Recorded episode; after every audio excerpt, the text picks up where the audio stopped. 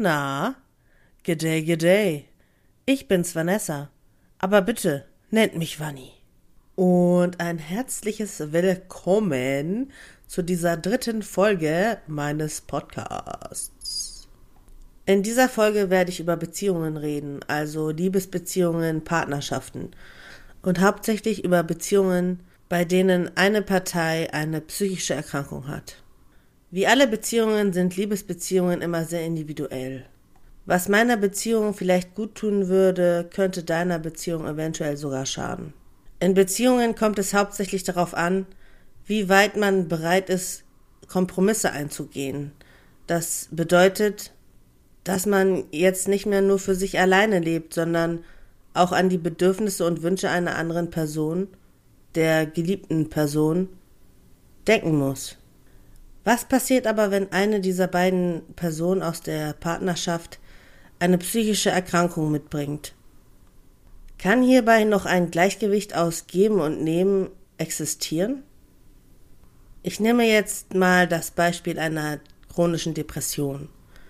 Wenn eine Partei in der Beziehung eine chronische Depression hätte, müsste sich die andere Partei denn ständig um die depressiv verstimmte Person kümmern? Und würde sich dieses Kümmern dann wie ein Muss anfühlen oder wie ein Ich mache es gerne, weil ich dich liebe? Ich denke, das Wichtigste in solchen Beziehungen ist auch das Verständnis für die jeweilige psychische Erkrankung des Partners.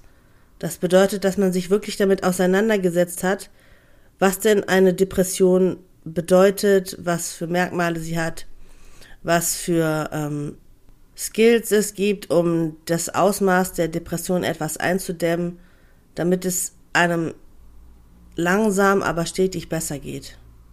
Menschen sind nun mal egoistische Wesen, aber bedeutet das, wenn ich in einer Beziehung bin und ich bin in Anführungsstrichen die gesunde Person und muss mich ständig an zweiter Stelle stellen, macht es mich denn nicht auch etwas kaputt? Natürlich ist man nicht dazu verpflichtet, den Heilungsprozess des Partners alleine zu bewältigen. Es gibt immer professionelle Hilfe und dafür muss man auch bereit sein.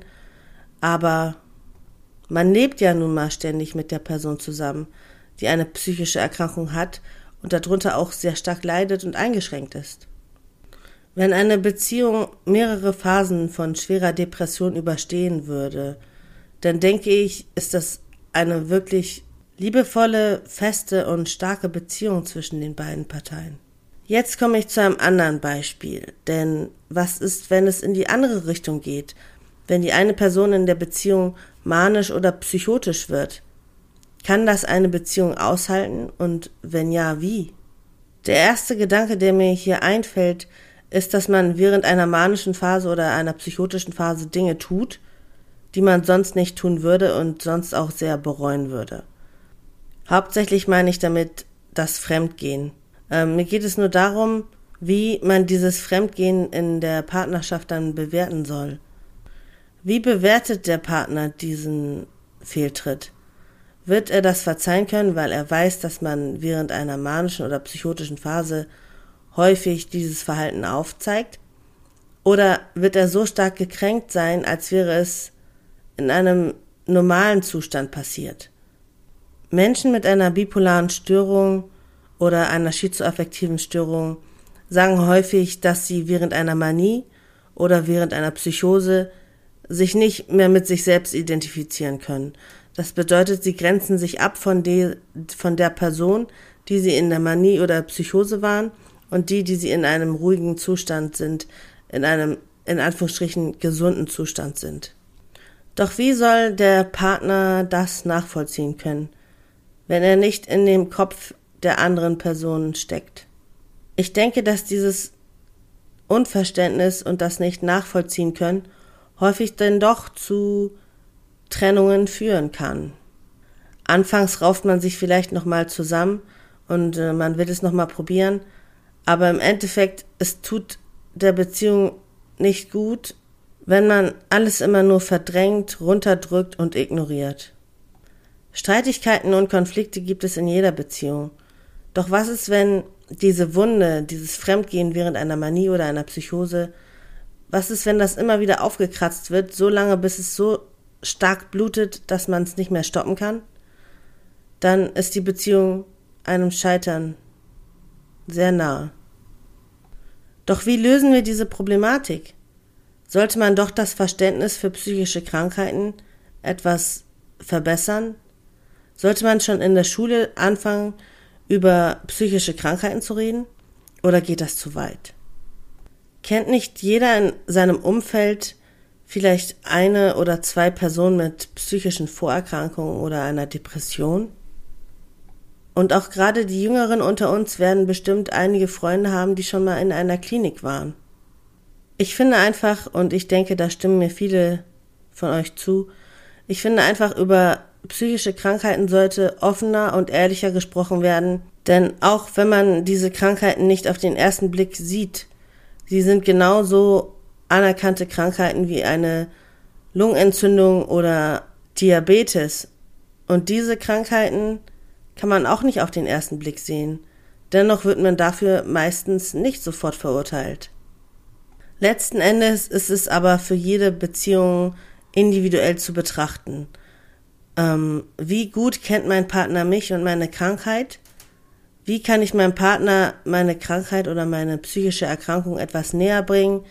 Wie kann ich ihm zeigen, wie er mit mir umzugehen hat? Aber der Partner sollte dann auch wirklich Interesse zeigen, denn wenn er dich liebt, dann muss er auch sich etwas informieren über deine psychische Erkrankung. Schließlich ist es ein Teil von dir und solange ihr zusammen sein und zusammen bleiben wollt, muss daran effektiv gearbeitet werden und da müssen sich beide einfach mal die Hand reichen und an einem Strang ziehen. Ich finde, das ist das Wichtigste. Nicht nur, dass man sich liebt und um der Liebe willen zusammenbleibt, sondern dass man zusammenarbeitet und zusammen Strategien entwickelt. Und was mir noch ganz wichtig ist an dieser Stelle, bevor ich gleich zum Schluss komme, bitte macht euren Liebsten keinen Druck.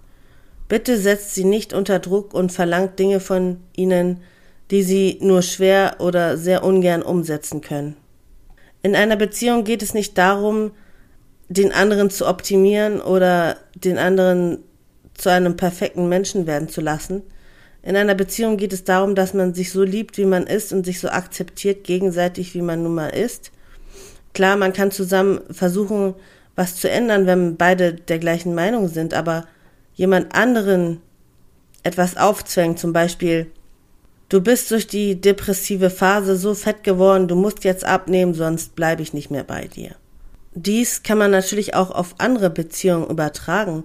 Ich finde nur, ein Ultimatum ist für keine Beziehung förderlich oder hilfreich. So. Vielleicht werde ich in einem anderen Podcast nochmal auf Beziehungen eingehen oder über Beziehungen mit psychisch kranken Menschen sprechen. Jetzt kommen wir aber zum Ende dieser Podcast-Folge und it was very nice to be here. I'll talk to you the next time.